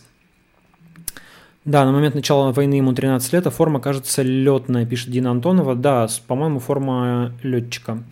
Так, а, тысячи сотрудников рискуют, пишет Тайрус, сколько у них сотрудников. Не знаю, сколько у них сотрудников, наверное, имеется в виду тысячи стрингеров, одних этих там, да, одних курьеров 10 тысяч. А, тысячи стрингеров, ну и то я не думаю, что их тысячи, но Маргарита Симонян, я считаю, преувеличивает. Иван Эрднев а, спрашивает, рассказал ли я про Низамова. Нет, собираюсь рассказать в конце. Боброедка вообще неадекватная. Так, Артиза Шквар, не скупитесь на дизы. А, пишет The Cat Scientist. Очевид... Так, а, Русик, очевидно, что Пу торопится в последний раз хорошо парад провести, ведь можно еще насильно приволочь несколько ветеранов, политически использовав их в 24-м уже практически некого будет волочь. Ну, я не знаю. А, так, Дмитрий, удачи вам в суде, спасибо. Может быть, даже... Ну, арбитражный суд, на самом деле, такая штука, там насколько я знаю, даже особо нет смысла выступать. То есть там все так смотрится очень сухо по документам и по, по закону. Это в обычном суде можно выступить, там что-то сказать судье и как-то на него повлиять. В арбитраже такое работает хуже, но посоветуюсь с юристами, если будет возможность, э, хоть, как, каким, хоть небольшой шанс таким образом повлиять на мнение судьи, то, наверное, может быть, э, опять слетаю в Москву э, поучаствовать, если в сентябре позволит эпидемиологическая ситуация. Забавно, что судебные издержки, по сути, оплатят все россияне, пишет злой дух. Ох, да, я об этом не подумал. Может быть, тогда не стоит их взыскивать, вы правы. Так, ага. Скажите про Прохорова, Илья Петрикин. А что про, про Прохорова уточните, я не знаю. Так, Артета действительно оно. Ну, вот видите, как, как много много людей любит Rush Today, я рад. А про, давайте теперь про Владимира Таушанкова немножко. Напомню, что это тот самый 27-летний екатеринбуржец, который погиб при штурме э, его квартиры сотрудниками СОБР Росгвардии после кражи четырех рулонов обоев. А, значит, зато, ну, у меня на канале вышел ролик, кстати, неплохо посмотрелся, там тысяч, по-моему, 20 с чем-то человек его уже посмотрело. Если вы вдруг не смотрели, то рекомендую, но он был снят в тот буквально по горячим следам, когда вот только были первые, первые дни, мы обсуждали, что произошло и какие есть нестыковки. А, что радует, после этого на некоторые наши вопросы следствием, правоохранительными органами были даны кое-какие ответы. А, например, мы очень было непонятно, что там за полицейский фигурировал в, в, во время конфликта в магазине. Кто был этот вот загадочный полицейский в штатском, с которым Таушанков законфликтовал, и у него случился вот там вот эта вот вся история. Этого полицейского показали. Зовут его Павел Давыдов, он работает в управлении МВД на транспорте по Уральскому федеральному округу. Можно найти его видеокомментарий, даже который опубликовал Следственный комитет. Это несколько разруш... разрушает версию о том, что значит, там был какой-то какой-то, значит, злобный мент, с которым Таушанков там как-то, который, не знаю, наехал, например, на Таушанкова, когда с ним поконфликтовал, значит, и а, из-за этого все началось. Э, ну, опять же, может быть, конечно, нас вводят в заблуждение, может быть, здесь я ведусь на какую-то там полицейскую пропаганду, но вот судя по этому ролику, Павел Давыдов там такой, он какого-то достаточно интеллигентного вида мужчина, довольно внятно и вроде бы последовательно рассказывает о том, что там произошло, рассказывает историю о том, что вот, да, человек хотел похитить обои, я его пытался остановить, э, завязалась драка и так далее. Ну, конечно, все надо проверять. Мы пытались найти этого Давыдова, с ним поговорить сами, честно, не смогли, не получилось. Будем пытаться еще, но окей, потому что показал Следственный комитет, спасибо, что показали хотя бы это, спасибо, что дали э, там имя этого человека. Кроме того, показали видео продавщицы, некая Валентина Визьмина или Вязьмина, которая э, была в магазине, собственно, с которой как раз и случился тот самый конфликт. Показали ее спустя, там, по-моему, где-то неделю после произошедшего. Опять же, Следственный комитет опубликовал видео, можете найти. Э, где-то девушка с, такой вот, с таким воротником, который после травмы обычно надевается на шее, говорит, рассказывает историю о том, что случилось рассказывает странно немножко. Точнее, там есть странный монтаж. То есть она так довольно бодро начинает. вот что пришел этот молодой человек, стал смотреть рулоны, а, я к нему подошла, спросила, как ему нужно помочь. Он попросил у меня скотч, ну, чтобы, видимо, смотать эти рулоны, что ли. Потом там такая чик-монтажная склейка, и, он говорит, и тут он развернулся и ударил меня в шею. А что было между этим, непонятно, да? То есть там какой-то пропущен, опять какая-то часть рассказа, и мы не знаем, что там произошло. И у нас, опять же, нет видеозаписи из магазина до сих пор. У нас есть только как Таушанка входит в магазин, что-то там происходит, мы не знаем, и он выходит с обоями. А что там произошло? В комментариях к ролику на YouTube, выска... на YouTube высказываются там самые разные варианты, ну, типа того, что не прошла оплата по карте, там, или обои стоили там на ценнике одну цену, а по факту другую.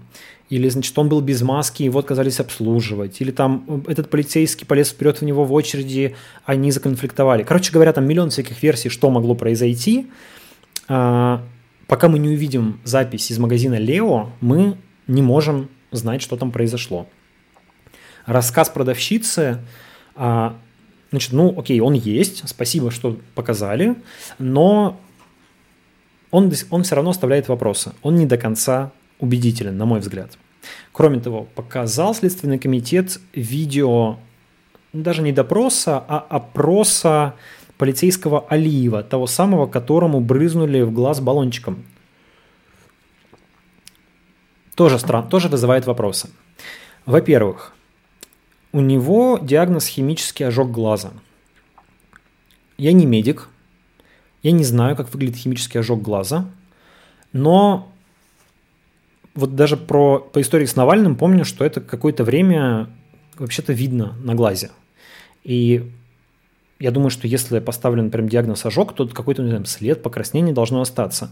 Непонятно, через какое время после эпизода записано это видео, но глаза у Алиева выглядят совершенно нормально. Но это так, ладно. Некорректно ставить, наверное, там диагноз по, гла- по видео, если тем более ты не врач. Хорошо, извиняюсь, давайте это пропустим даже. А, в показаниях этого Алиева есть какие-то странные вещи, которые совершенно не стыкуются ни с тем, что было в изначальном полицейском рапорте, ни с тем, что говорят водители, э, извините, родители Таушанкова. Например, Алиев говорит, что когда а, вот он пытался...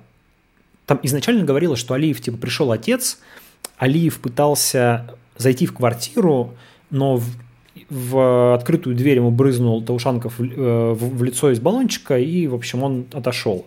А в своих показаниях Алиев говорит, что он зашел в квартиру, что он показывал удостоверение Таушанкову, что Таушанков там ему угрожал в этой квартире и так далее. То есть очень две разные истории, да, то есть ты либо заходил в эту квартиру, либо ты не заходил в эту квартиру. И в конце этого видео, где Алиев рассказывает про то, что случилось, там есть такая еще очень маленькая нарезочка, очень странная, от Следственного комитета, как эти полицейские ломятся в квартиру к Таушанкову. И обращает внимание, что там прям склейка на склейке монтажная, то есть там прям какими-то кусочками, какой-то прям очень мелкой нарезкой показано. Там вот можно довольно смутное впечатление составить о том, что произошло. Но что меня еще удивило, неприятно, это то, что все эти полицейские на видео, они не в форменной одежде. И выглядит это, выглядит это ровно так, как какие-то здоровые мужики в джинсах и кожаных куртках ломятся в дверь к человеку, требуют ее открыть. При том, что, опять же, в рапорте в полицейском говорилось, например, что оперуполномоченный Алиев находился в форменном обмундировании. На видео не очень понятно, кто из них Алиев, но там ни одного человека в форменном обмундировании вообще нет – то есть я когда вот это видео посмотрел, я подумал, что я бы на месте Таушанкова, если бы ко мне в квартиру ломились какие-то мужики, ни один из них не в форменной одежде, пускай бы даже они кричали, что они там сотрудники полиции, я бы им тоже не открыл. Ну, я бы там, не знаю, сам вызывал полицию. Или вот отец говорит его, что Таушанков ждал какого-то человека, который приедет, приедет и разберется. Там, ну, это выглядит, извините, а, а Таушанков говорил, за мной какие-то бандиты гонятся. Это выглядит именно так. Это выглядит, как будто какие-то бандиты ломятся в квартиру. Нужно смотреть полную видеозапись того, что происходило на лестничной клетке. Там, может быть, не от и до, там, все часы, понятно, что, наверное, они не снимали, но раз какие-то кусочки видео Следственный комитет показывает, значит, есть более длинные видеозаписи. Покажите нам их, что там происходило. Были там люди в следственном э, форменной одежде или нет? Показывали они удостоверение или нет, как они разговаривали с Таушанковым через дверь. Они там представляли сотрудниками полиции, просили успокоиться и открыть, или они там ему угрожали и кричали матом. Мы не знаем, мы не знаем, а должны знать, чтобы понимать, что случилось. Ну и из слов отца, который достаточно подробно пообщался с журналистами и, э, и на похоронах, и позднее в квартире, в том числе с журналистами Е1, следует, что убили Таушанкова все-таки через дверь, стреляли, видимо, как-то под уклоном, может быть, пытались попасть в ноги, но тем не менее он погиб. И пока из того, что мы знаем, мы предполагаем, что убили его через дверь. И это вообще не соотносится ни с какими, ну, насколько я понимаю, ни с законом о полиции и Росгвардии, который обязует а, полицейских росгвардейцев применять оружие, в том числе когда, в том случае, когда им непосредственно угрожает опасность. Какая непосредственно им угрожала опасность через дверь, чтобы вот так стрелять в человека, у меня нет ответа. А, ну и последний, там, вишенка на торте, это то, что, опять же, по словам отца и по фотографиям, которые были опубликованы правоохранительным органом, органами, а, вот этот вот пейнтбольный привод, то есть пейнтбольный автомат, он не находился в руках у Таушанкова в момент штурма или в момент там, открытия двери. На фотографиях он лежит в чехле. Отец Таушанкова говорит, что никакого автомата при нем не было. То есть, э, ну, не могли же полицейские, не знаю, он упал с автоматом, например, его застрелили, они взяли автомат, положили в чехол и там сфотографировали. Нет, ну, так не бывает. Они сфотографировали вот там, где они его обнаружили, в чехле. Стало быть, мы делаем вывод, что в руках у него автомата не было. То есть то, что рассказали в рапорте полицейские изначально, и то, что в пресс-релизах Росгвардии рассказывалось, то, что он там держал в руках предмет, похожий на автомат, и даже открыл из него огонь, все это получается фуфло и лажа. Таким образом, чуть-чуть у нас появилась информации побольше о том, что произошло в магазине – но опять же, мы не знаем, насколько это правда пока что. И еще более запутанной и странной стала ситуация по поводу того, что происходило в квартире. Ну, точнее, с моей точки зрения, правоохранительным органам стало еще меньше доверия. Чтобы как-то эту ситуацию прояснить, чтобы как-то эту ситуацию прояснить, мы отправили в правоохранительные органы три больших запроса – по два запроса мы отправили в, следственный, э, в полицию, в Росгвардию, там было по 17 вопросов в каждом, и один в Следственный комитет, там было 20 вопросов. Получили два ответа от полиции, от Росгвардии. От полиции просто отписку, что э, обращайтесь в Следственный комитет, мы не комментируем. Хотя как, ребята, вы не комментируете? Там были ваши сотрудники, там были... Ну, там изначально была вся ваша операция, да, вы все это делали. Сейчас мы не комментируем. Вот обычно, не знаю, там какого-нибудь э, полицейский спасли котенка, это 15 пресс-релизов. Полицейские убили человека, окей, росгвардейцы убили человека, собровцы, но по заданию полицейских, потому что вместе работали в одной, в одной группе, не, не комментируем, не говорим, пожалуйста, там, типа, официальный запрос отправьте через сайт, отправили, отписка, нет ответа. Следственный комитет, примерно то же самое – мы разместили два пресс-релиза на нашем сайте. Пожалуйста, читайте, пока комментариев больше не будет. От Росгвардии вообще молчание, никаких ответов. Росгвардия, напомню, наврала, насколько, насколько я понимаю, наврала э, журналистам в ответе на запрос, сказав, что Таушенков был судим. Нет не подтверждается информация. Ни официально, ни неофициально, ни родители, никто, нигде, никак. И Росгвардию мы спрашиваем в официальном запросе, скажите, пожалуйста, вот вы от, в, в ответе в своем сообщаете, что Таушанков был судим. По какой статье? Когда? Никакого ответа. Думаю, что судим не был. Думаю, что просто наврали. А есть надежда, что как-то ситуация все-таки будет проясняться потому что оптимистично, что Агора стала заниматься этим делом. Адвокат Алексей Бушмаков зашел в дело, стал э, представителем родителей Таушанкова. Адвокат такой цепкий, сильный, сомневаться в Агоре и в нем причин, поводов нет. Поэтому есть надежда, что э, какую-то информацию мы получим. Например, из материалов дела достанем ту же самую видеозапись из магазина Лео, если она вообще есть в деле, если она существует, если ее там, не знаю, не стерли или не уничтожили, и просто сейчас, сейчас заявят, что там, не знаю, камеры не работали, или их там нет, или еще что-нибудь. Посмотрим, что будет. Ну, в общем, тут еще важно, чтобы родители сейчас не сдались. Чтобы там, не знаю, с ними не договорились, чтобы они сами там не, уста не устали от этого всего. Им тяжело, конечно, очень. Потеряли сына, и понятно, что, наверное, в какой-то момент может просто захотеться типа махнуть уже рукой и сказать, все, ладно, сына не вернешь, в общем, проехали. Вот. Ну, либо наоборот, либо сыграет другая эмоция, что нужно добиться правды. И если вот эта эмоция сыграет, если не отступится, то, может быть, что-то что и получится. Отец, как я понимаю, там мужик крепкий. Он вообще ветеран Чечни, насколько я знаю. И он как-то как вроде бы пока не хочет отступать. Немножечко прочитаю комментарии. Так. Ага, давайте так, так, так, так, так. Расскажите, какова сейчас поддержка в Екатеринбурге Ройзмана? Не знаю, надо проводить соцопрос. Э, такой информации нет. Кстати, да, Ройзман популярен в Екатеринбурге. Ну, э, вот не знаю, то, тут видите, проблема информационного пузыря. Общаешься в каком-то круге, там, конечно, знают Ройзмана, говорят о нем, кто-то поддерживает. Как его поддерживают на самом деле в среднем в городе, нужно замерять. Он даже выборы-то выиграл, я напомню, с результатом примерно там 30 с чем-то процентов при довольно высоком антирейтинге. То есть э, он популярный политик, известный в городе, но есть большое количество людей, которые его не любят. Его, например, сильно не любят многие екатеринбургские журналисты э, по разным причинам. Вот. Угу. Так. Девушка с воротником на волосах странная, пишет Ян Ворк. Там монтаж странный, у девушки странно бандаж одет. Изначально был разговор, что он схватил за локоть. Откуда шея, пишет Юлия Джулия. Так. Может, у него реально деньги засекли в барсетке, спрашивает Юлия Джулия. Да нет, я не думаю, что уж такой, такой грабеж возможен. Uh, The Cat Scientist пишет, да, у любого непрофессионала куча вопросов даже. Вопрос в том, как долго мы будем терпеть этих бандитов.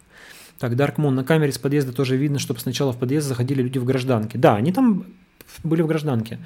А, не получается донат перевести, буду после стрима пробовать. Кстати, да, что у нас, по-моему, перестали... А, нет, идут донаты потихонечку, 38%, а, поэтому должно работать. Но спасибо вам всем, кто пытается.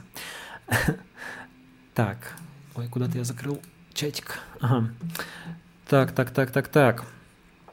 Он заклеивал дверной проем, а, чтобы ограничить обзор полицейским. Да, Евгений Кузнецов, вы правы, там а, была такая информация, он клеил обои над входной дверью, правильно пишет Юлия Джулия, чтобы закрыть обзор, не знаю, зачем он это делал, не знаю по какой причине, но это, видимо, кстати, были не, не те обои, которые он там якобы украл, а какие-то другие обои, потому что домой-то он как раз пришел уже без обоев, и куда делись обои, это тоже какой-то отдельный секрет. Так, а версия про существование второго страйкбольного при, привода отвергнута, пишет АВ, а я вообще не слышал про второй страйкбольный привод, если честно. Так, ага, Евгений, так, так, так. Родители уже тягают, что им предъявляют? Ну, родители тягают как свидетели, им, так к счастью, вроде бы ничего не предъявляют. Евгений Кузнецов. Действие отца в этой истории очень странное. Он два часа сидел с сыном в квартире, зная, что снаружи полиция, и не смог его убедить сдаться. Ну, как, как странно. Вообще вся ситуация странная.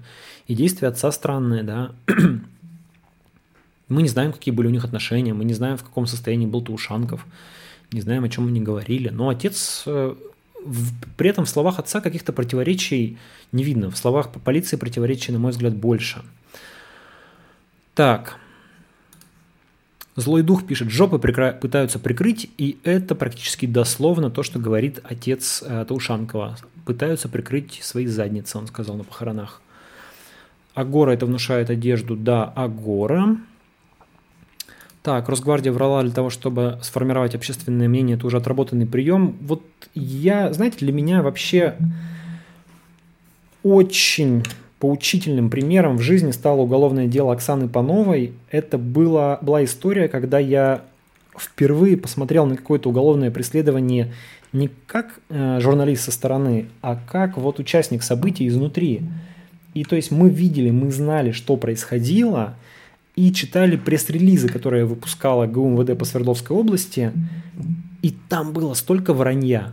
И я с тех пор понял, что пресс-релизы правоохранительных органов, ну, их надо вообще делить на 10. Ну, а дело Голунова, что, да, фотографии нарколаборатории. Ну, правда, ко всем этим пресс-релизам должно быть максимально скептическое отношение. Максимально скептическое. Я на этом прям настаиваю.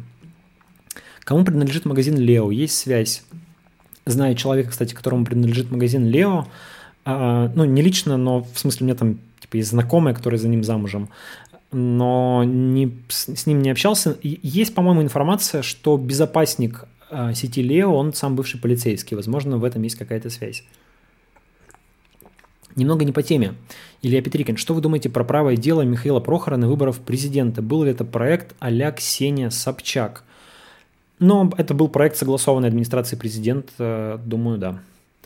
Не такой, так скажем, не такой фейковый, как э, Ксения Собчак, то есть по по какой-то... Ну, то есть Ксения Собчак была просто откровенным спойлером. А «Правое дело» и Прохоров были, наверное, все-таки попытками какой, найти какой-то инструмент там, влияния или диалога с либеральной с либерально настроенной оппозиционной публикой. Но то, что это был проект, э, который как бы имел какую-то лицензию от АП, я думаю, что да, наверное.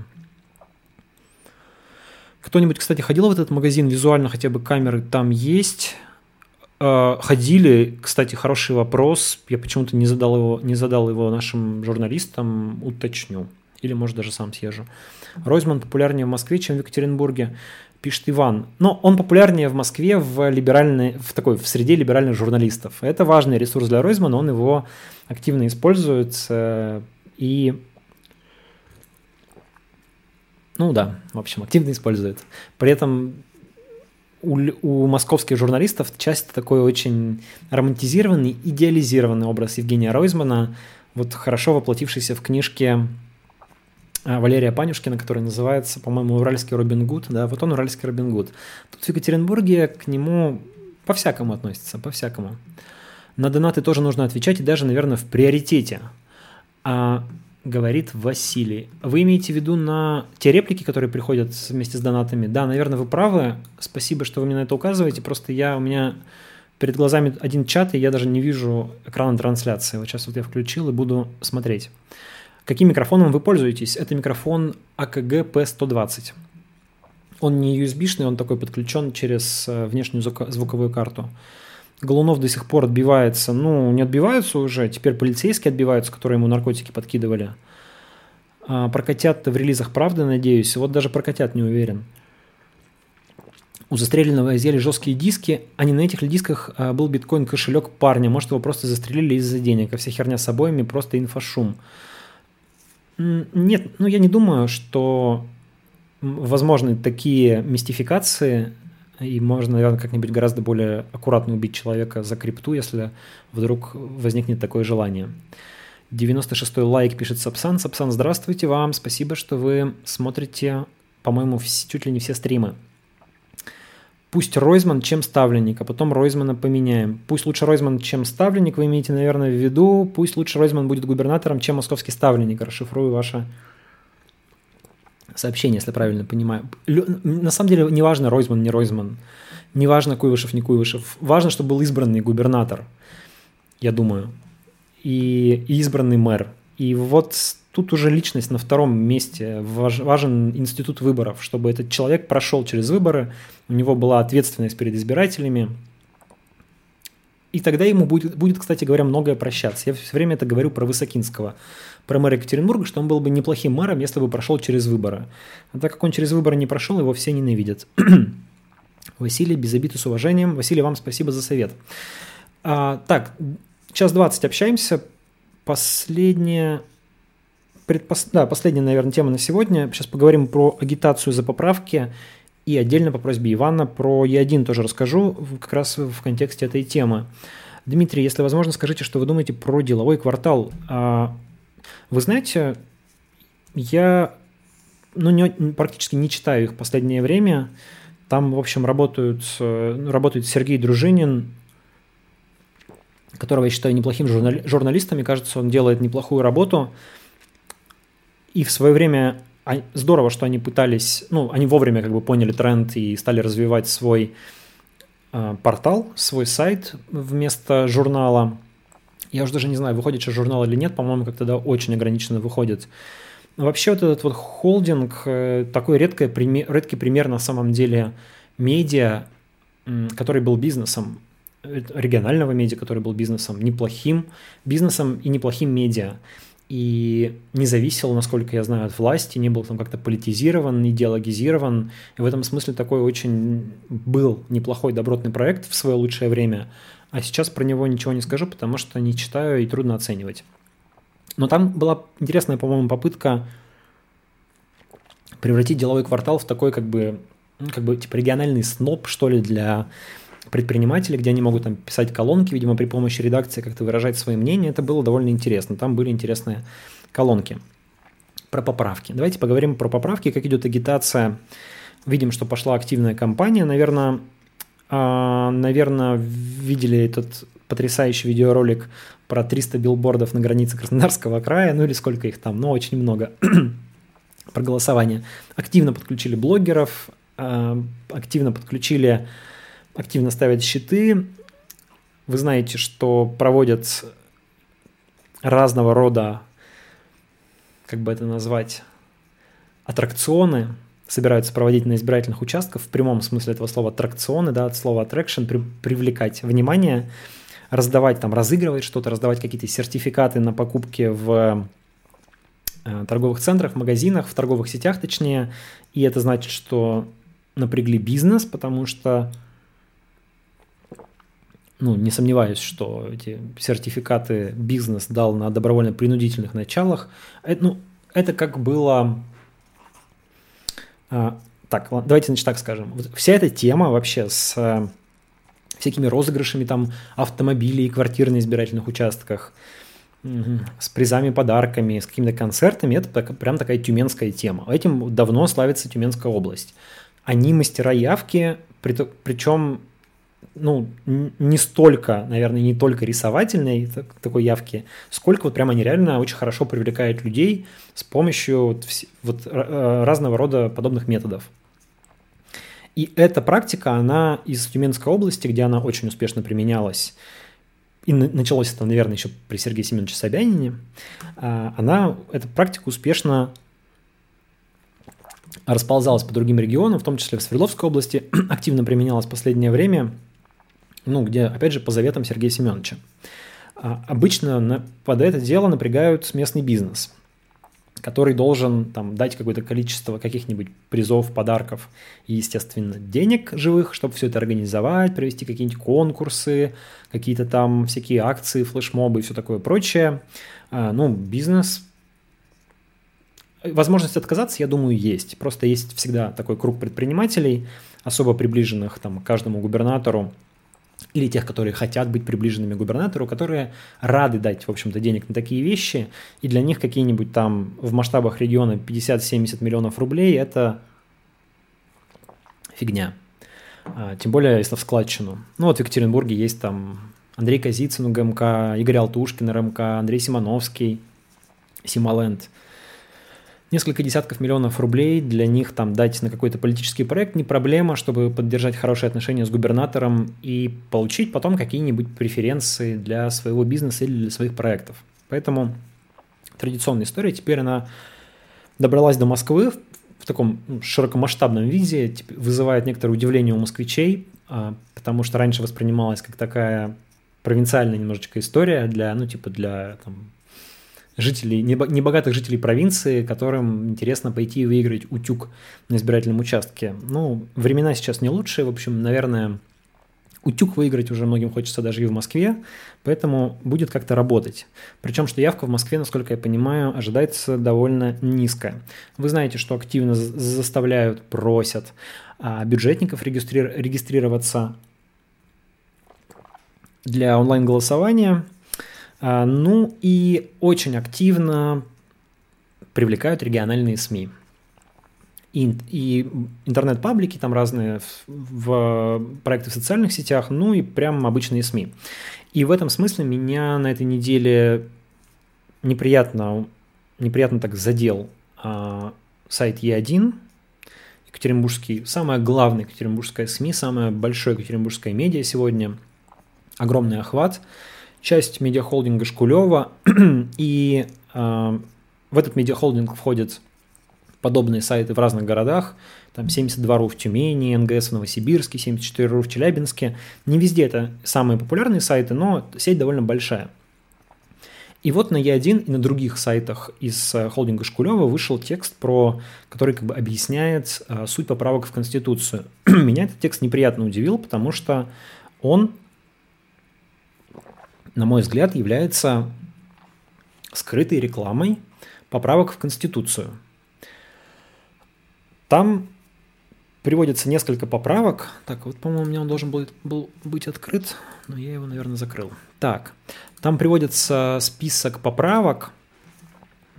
А, сейчас попробую открыть, извините. Закрыл нечаянно вкладку. По-моему, 5 штук. И словами экспертов, довольно провластно настроенных экспертов, в том числе участников вот этой самой группы, которая а, писала эти поправки якобы, а, объясняется их суть. Я вам сейчас одну зачитаю буквально, как раз про обнуление. Если вдруг вы не читали. И вся суть объяснена типа позитивно, да, что это к лучшему, это, это, этого пугаться не надо, слово Бог там ни, ни, никого, ни, никого не заденет. А вот про обнуление. Поправка про обнуление объясняется так. Значит, объясняет его руководитель лаборатории социальных исследований Института региональных проблем Павел Кирьян. У нас был опыт, когда Владимир Путин не был президентом, а работал премьер-министром и активно влиял на внутриполитическую повестку на своей должности. Принималось много сложных решений, что совершенно не помешало ему снова выдвинуться и избраться. Собственно, ничто не мешало ему поступить точно так же. То есть ничего принципиально не меняется. Не нужно было придумывать никакого маневра, считает руководитель лаборатории, бла-бла-бла. То есть вы понимаете, поправка про обнуление – по мнению эксперта Е1, ничего принципиально не меняет. Если бы к этой точке зрения была рядом присоединена другая точка зрения, любого эксперта, который считает, что эта поправка принципиально меняет, причем меняет в худшую сторону ситуацию в России, вопросов к Е1 бы не было. И точно так же про другие четыре поправки, которые перечислены в этом тексте. Но текст однобокий, он показывает ситуацию только с одной стороны. Я написал об этом у себя в телеграм-канале, написал, что текст рекламный. А, и не просто написал про это, а написал, что есть э, впечатление, что холдинг Шкулева начал сотрудничество с Кремлем, к которому шел в последнее время. Опять же, а, история не сегодняшнего дня. У нее есть свой бэкграунд и свои основания. Шкулевский холдинг активно рос, в него там вкладывались средства все последние годы. Некоторое время назад появились слухи о том, что холдинг может быть продан. А, на него одной из структур, там, из медиаструктур, связанных с Кремлем, и называлась Национальная медиагруппа Ковальчуков –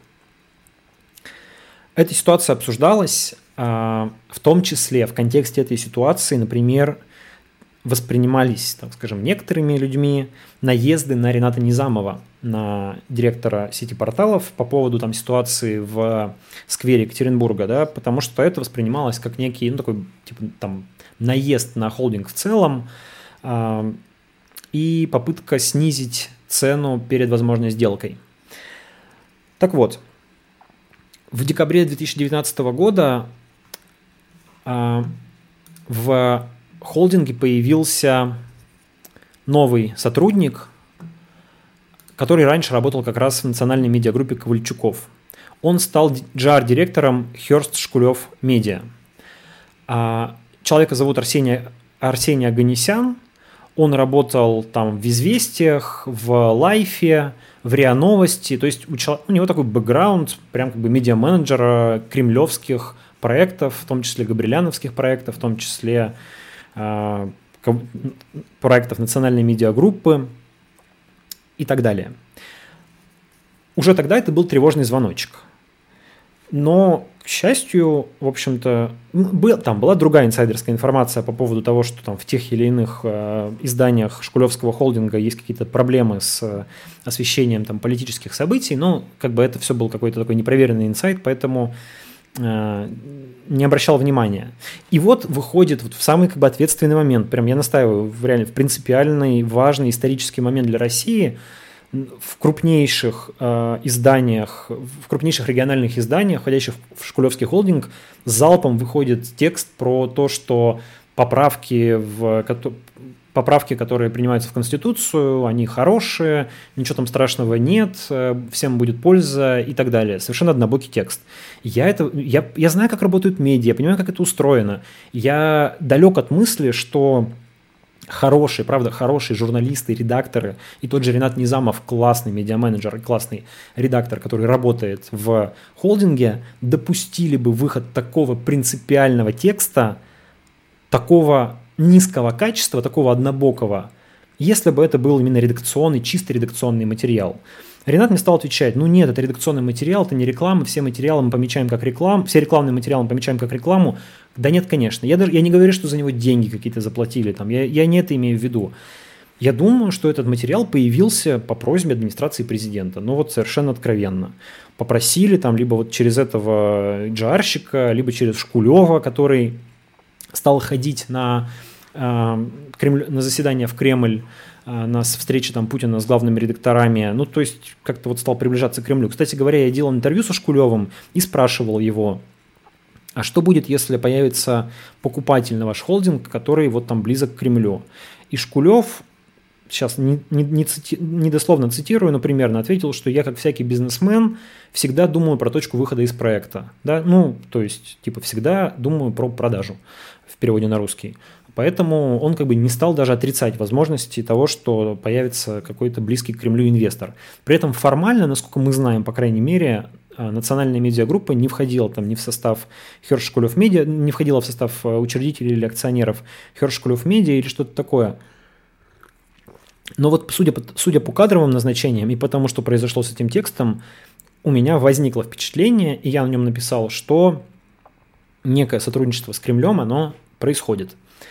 Почему я об этом написал? Потому что я бы не, не обратил бы внимания, наверное, на любое другое СМИ. Там, ну, мы коллеги, мы там работаем в сложных, а, на сложном медиарынке, в сложной медиа-среде, да, и мы там часто стараемся не замечать какие-то косяки друг друга, потому что, ну, типа, блин, там, цеховое братство, в общем, а, нужно уметь там прощать какие-то мелкие ошибки коллегам и так далее.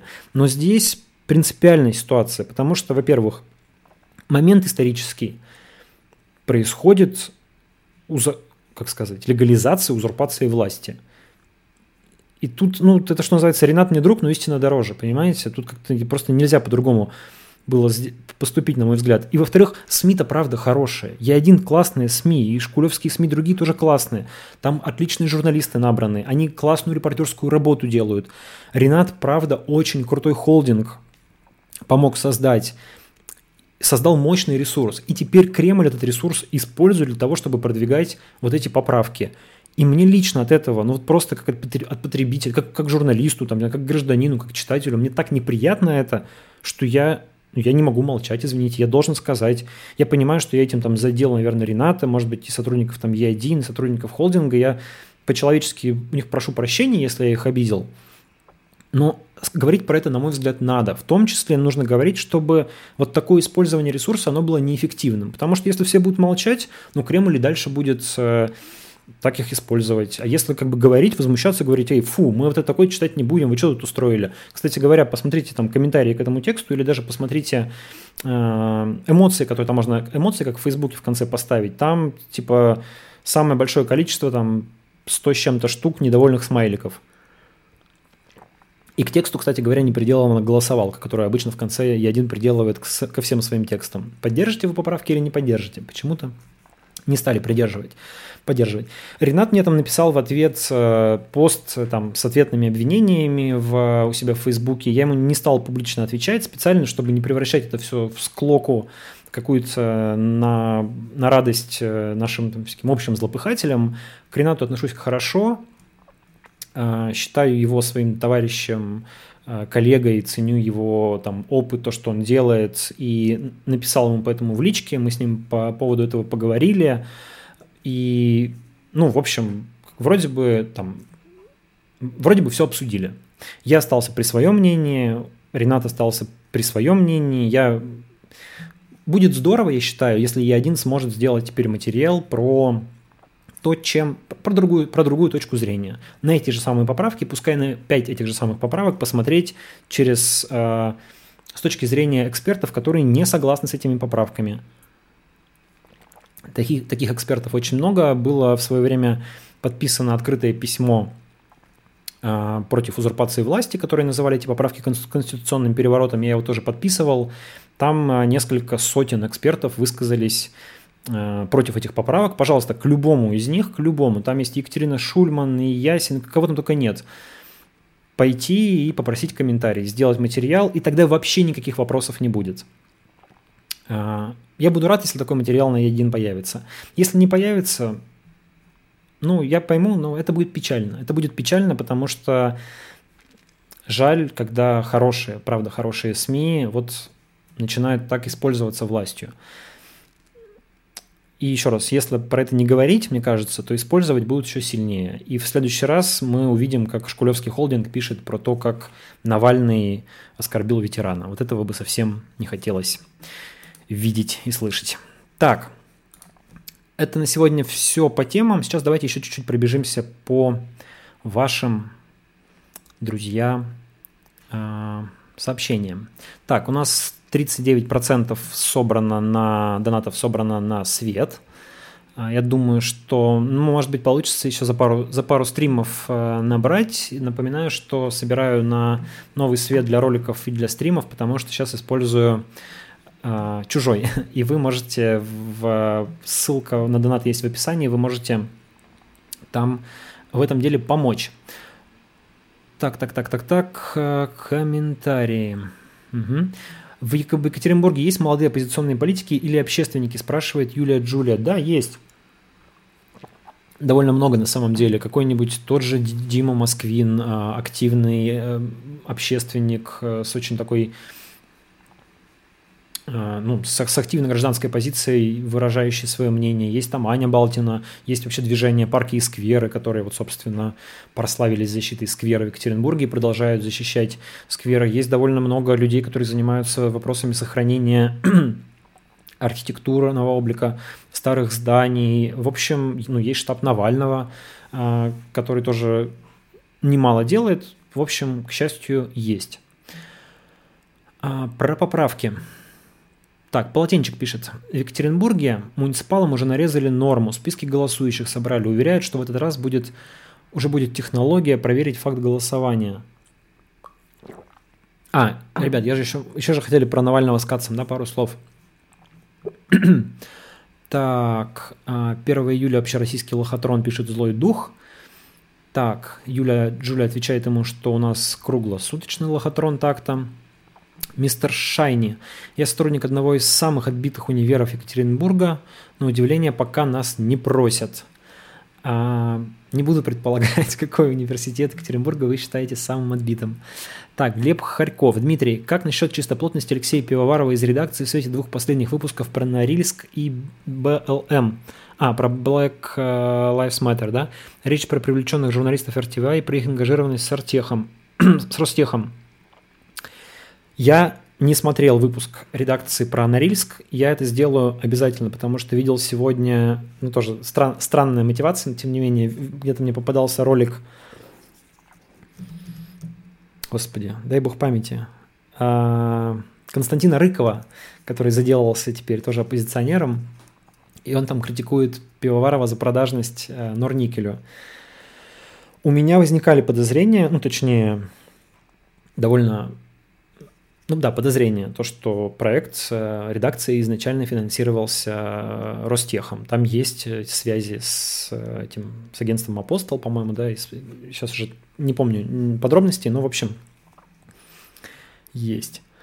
Так, а, но при этом, блин, редакция классный проект с точки зрения контента, он прям крутой. Так как выпуски про Норильск и БЛМ не смотрел, Пока ничего говорить не буду. Так, можно выгнать журналиста с НТВ, но с НТВ журналиста не выгнать. Это вы, видимо, вы про, про Пивоварова продолжаете. Скажите, если не секрет, насколько часто пытаются знак так использовать, покупать блоки на информацию и так далее? Ну, довольно часто пытаются. Мы не делаем никакие блоки на негатив. И, ну, знаете, это вопрос, как бы, как сказать, какое-то время пытаются, когда ты э, регулярно достаточно отказываешь и говоришь нет, нет, нет, нет, нет, то потом просто перестают отказывать, потому что нет смысла к тебе обращаться. Я прям очень рад, что за последние годы практически не слышу таких просьб и вопросов, потому что люди знают, что получат э, ответ нет. Так, Дмитрий, все верно говорите про Шкулева, дадут мнение другой стороне, стороне будет все ясно. Навальный становится похожим на Путина, не выходит на дебаты. Да, Иван, сейчас хочу про это сказать. Дмитрий, обратите внимание на мобильную версию знака. Долгая загрузка и обратно не попадает, откуда вернулся, в отличие от Е1 желтухи «Ура». Так, мобильная версия знака. Долгая загрузка. А, и, и обратно, э, что значит обратно не попадает, откуда вернулся? Уточните вот, пожалуйста, вот эту фразу. Про долгую загрузку понятно, про обратно не попадает не очень понятно. Если начну требовать идти голосовать, я вам на почту напишу, про какой университет шла речь с, э, с пруфками. Классно, да, договорились. Так, Дима, вы знак, возможно, последний из магикан, пишет Наталья Л. Держитесь и берегите себя, дальше будет хуже или лучше. Если учителя, хотя бы 30 из них процентов скажут нет. Ну, посмотрим, да. Про Навального и Каца. Значит, спор там, как вы понимаете, возник по поводу того, идти ли голосовать за поправки в Конституцию или лучше э, бойкотировать голосование, остаться дома, игнорировать его. Навальный в основном за ту точку зрения, что лучше не ходить голосовать. Ну, сейчас немножко упрощаю. Навальный, наверное, скажет, что там все не так однозначно. Вот, ну, как бы Кац за то, что ходить. А, хотя Навальный вот и Навальный и Волков говорили, что типа если там сильно хочется, сходите, ничего страшного в этом нет. А, и вот, но Кац довольно там несколько роликов записал, пару роликов весьма убедительных по поводу того, почему лучше сходить. На мой взгляд, они неплохо аргументированы. Я сам записал ролик на эту тему, вы могли его видеть у меня на канале. А, он это, это как бы не, не призыв делать так или, так или эдак, это как раз обзор двух точек зрения и мой личный вывод. Я для себя решил, что я схожу и проголосую против. Но я никого не хочу агитировать, потому что я не политик, я, ну, не, как бы это ваше дело, друзья. Вот как хотите, так и поступайте. Я вообще не хочу в этом холиваре никак участвовать. И мне не нравится, что на самом деле это превращается в холивары, что люди, которые там думают иначе, вот кто-то решил, вот Ройзман решил, не надо ходить голосовать. Вот он, на это, вот он уперся в это, и он, когда он, не знаю, он видит в Твиттере, что кто-нибудь говорит, что надо пройти проголосовать против, он обязательно там придет и поставит комментарий и скажет, что ага, вот так и нужно Кремлю, ну, типа в таком духе. Ну вот зачем это? ну зачем это? Ну, мне кажется, что... И вот из этой же серии спор Навального с Кацем. Кац, значит, там предлагает Навальному подебатировать на эту тему. Ну, там вот не, они оба политики, они, это я журналист, мне можно не дебатировать ни с кем. Они оба политики, им нужно дебатировать, им нужно разговаривать. Кац, а Навальный отвечает, на мой взгляд, странновато. То есть он как бы, ну вот тот ответ, что я прочитал у него, давайте даже могу, наверное, зачитать частично, а, ссылочку специально сохранил. А, мне кажется, что он это больше... Ой, не, открыв... не открывается. Ну ладно. Мне, просто мне кажется, что Навальный в ответ больше обсуждает Каца, его личность, и, а вот вся такая вот тусовка навальнистов, она начинает там вспоминать какой там Кац, как он поступил в таком году, как он поступил в секом году, как ему нельзя верить, как он там подыгрывал власти, но при этом как-то не обсуждается содержательно, там, мне кажется, ну то есть меньше обсуждается, чем надо. То есть у Каца достаточно рациональные аргументы, на мой взгляд. И, ну, опровергните это другими рациональными аргументами или нерациональными, какими-нибудь эмоциональными аргументами, не знаю. Но что на личности-то переходить? Мне кажется, мне, меня удивляет отказ Навального дебатировать. Мне кажется, что ну, супер важный информационный повод. Реально бы много людей посмотрели. Тут сейчас даже ходить никуда не нужно. Можно из дома по зуму э, дебатировать. Я думаю, что отказ э, дебатировать с Кацом, ну, обусловлен тем, что Навальный, не хо... Навальный считает, что он таким образом Каца приподнимет. Он придаст ему популярности. Это, да, это немножечко путинское поведение, типа не нужно дебатировать с оппозиционерами, вы их вы таким образом поднимете их до своего уровня. Вот мне кажется, я не могу отвечать за Навального, но мне кажется, что здесь вот какая-то такая логика.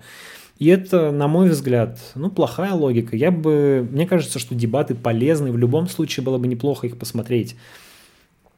И не вижу ничего плохого в том, чтобы Навальному в них поучаствовать. Ему, конечно, решать, он сам себе политик, говорю, как э, человек, который наблюдает за ним со стороны и, в принципе, ему симпатизирует. И Максиму Кацу одновременно, кстати говоря, тоже симпатизирую, и вообще э, симпатизирую оппозиционером. Хотя, наверное, Навальный скажет, что никакой Кац не оппозиционер, а на самом деле, наоборот, Мурзилка. Так, расскажите, пожалуйста, почему электронное голосование в Нижнем Новгороде есть, а в Екатеринбурге нет? В Екатеринбурге нет технической платформы. Дарья, это супер загадка. Я вообще не понимаю, почему... Не, э, вот правда не знаю, почему в Татарстане нет электронного голосования. Какой-то самый считается электронно развитый регион. Иван Эрнев. Навальный забывает, что дебаты для нас зрителей, а не для него и Каца. Юлия, Джулия, Дмитрий, ваш ролик почти решающий для меня. Ну, здорово. Юля, я рад. Тайрус. Ройзман, Навальный играют за Кремль. Да нет, тоже не думаю так. Вот это такое любимое объяснение, что там, когда точка зрения чья-то нам не нравится, удобно себе объяснить, что человек играет за Кремль. Ну, те, кто правда играет за Кремль, они довольно, довольно, довольно легко отличимы, да, там, там условный юрист Илья Ремесло, как бы там с ним все понятно. Вот. Я, я вот вас уверяю, что, как бы вам сказать, в Кремле люди тоже не... Ну, посмотрите, пожалуйста, на политтехнологов, на некоторых, которые консультируют Кремль. Ну, на Олега Матвеевичева, например, посмотрите. Ну, как вы думаете, вот эти люди вот такие могут сложные многолетние заговоры такие устраивать, чтобы, там, не знаю, ввести Навального и Ройзмана, чтобы они работали на Кремль? Ну, как-то мне кажется, что нет. Так, Дина Антонова, а я старенькая не пойду, пандемия, и считаю, что нельзя домой пускать. Опять же, ваше право, не спорю. Навальный уже три, три ролика подряд поясняет свою позицию, говорит злой дух. Одно дело пояснить позицию в ролике, замечательно, что он это делает. Другое дело подебатировать, а, ответить на сложные вопросы, задать сложные вопросы оппоненту. Спор ведь еще хорош тем, что в нем рождается истина. Может быть, родится какой-нибудь там, знаю, третий выход. А то, правда, такая получается путинская позиция. Что я буду разговаривать, я все объясню в формате прямой линии. Так, будьте проще, Навальный не против похода. Ну, да, в то же время он говорит, что типа хотите, идите. У них личный конфликт, ну и Навальный это оппозиционный Путин, пишет Евгений Кузнецов. Так, Навальный не хочет опровергать свою позицию, и он слаб в дебатах, считает Юлия Джулия. Мистер Шайни, пока вы принижаете своих оппонентов, вы принижаете свое превосходство над ними. Презрительное отношение Навального к другим оппозиционерам очень красноречиво его характеризуют. Так, Human пишет, Кац прав, Навальный засал, злой дух, перечислите других оппозиционеров. Друзья, давайте я на этом мы не будем продолжать склоку Навального и Каца, пускай они продолжат ее сами без нашего участия. Мы почти два часа уже общаемся, закончим на этом. Спасибо всем, кто э, сегодня участвовал в стриме. Отдельно большое спасибо тем, кто донатил. В следующий раз постараюсь активнее, а, лучше реагировать на ваши донаты, которые сегодня просто пропускал. Но 39% на свет мы уже собрали. А, также благодарю всех, кто посмотрел это в записи или слушал это в записи, потому что в виде подкаста, наверное, тоже получится это выложить. Э, скорее всего, через неделю попробуем еще с каким-нибудь гостем пообщаться, потому что я подумал, что, наверное, правильно будет чередовать стримы соло-дуэт, соло-дуэт. А, гостя пока не выбрал, постараюсь найти кого-нибудь интересного и с ним пригласить его и с ним поговорить. Оставайтесь с нами, что называется. А, до встречи через неделю, ну и в роликах, которые на канале появятся в течение недели. Пока, спасибо всем.